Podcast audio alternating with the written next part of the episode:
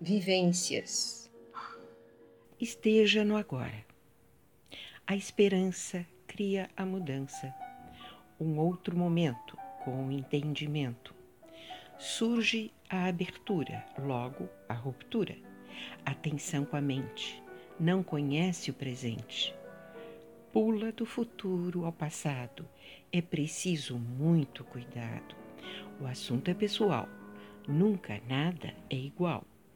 Tenha sempre respeito, agindo com muito jeito.